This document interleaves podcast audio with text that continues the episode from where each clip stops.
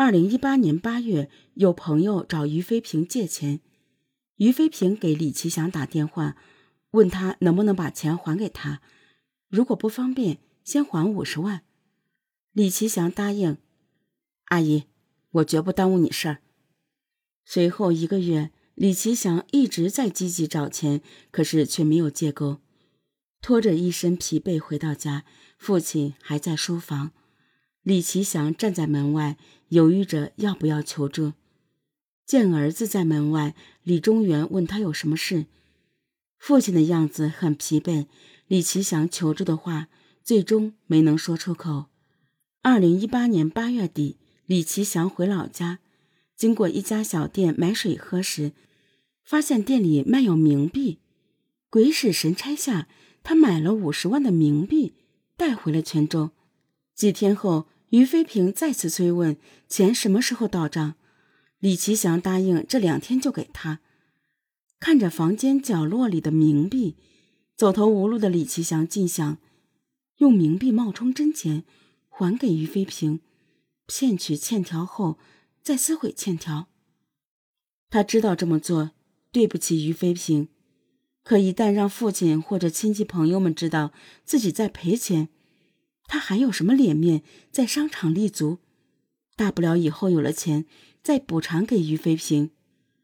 二零一八年九月十日下午三点，李奇祥给于飞平打电话，说要还钱给他。于飞平当时正在外面办事，他让李奇祥到位于市中心的一家商场门口接他。李奇祥和于飞平碰头后，指着后座上的手提包说：“钱都在里面呢。”这么大数额，点清需要一段时间。刚好我公司离这不远，阿姨，要不你去我公司坐坐？于飞平答应了。途经一家建设银行门口，于飞平说借给朋友的钱不够，还要再取三十五万，并打电话让女儿雷雪把自己的身份证送到银行。在银行门口，雷雪跟李奇祥聊了几句：“你怎么有钱还给我吗？”前段时间不是听说你公司资金紧张吗？刚接了个工程，拿到了预付款。雷雪觉得李奇祥一切正常，根本没想过母亲会有危险。提着三十五万巨款，于飞平来到李奇祥位于泉州市丰泽区泉秀路上的公司。当时周五，员工都已下班，整个公司只有于飞平和李奇祥两人。李奇祥把手提包递给于飞平，要欠条。于飞平根本没有多想，把欠条给了李奇祥。李奇祥当即把欠条撕毁，把碎纸屑放进了上衣口袋。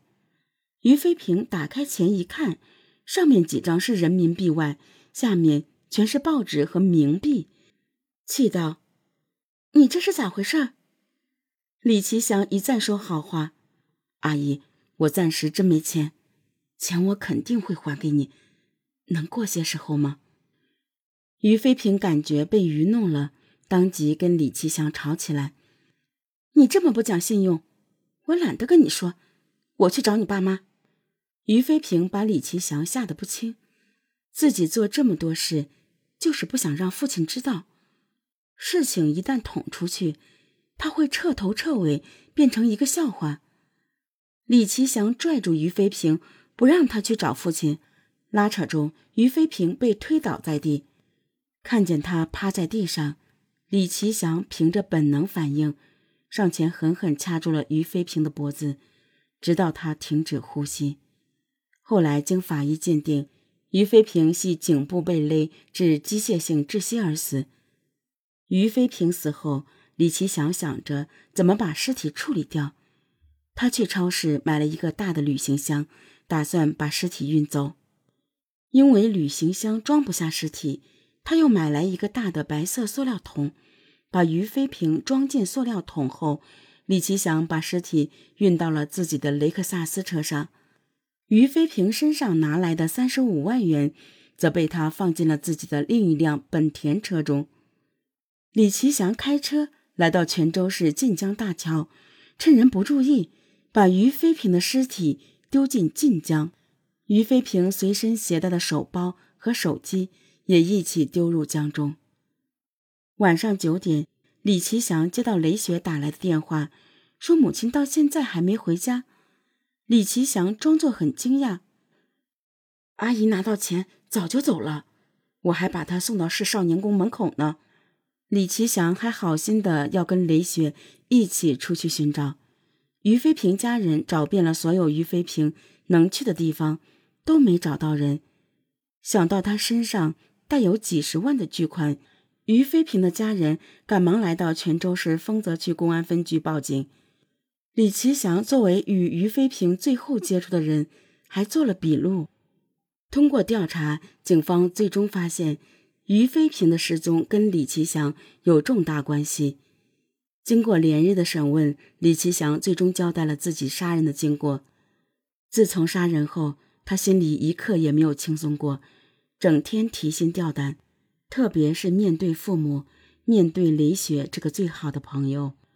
二零一九年五月二十四日，泉州市中级人民法院以故意杀人罪判处李奇祥死刑，剥夺政治权利终身。以盗窃罪判处有期徒刑十年六个月，剥夺政治权利一年，两罪并罚，执行死刑。被告人李其祥赔偿死者家属经济损失人民币四十九万四千二百六十九元。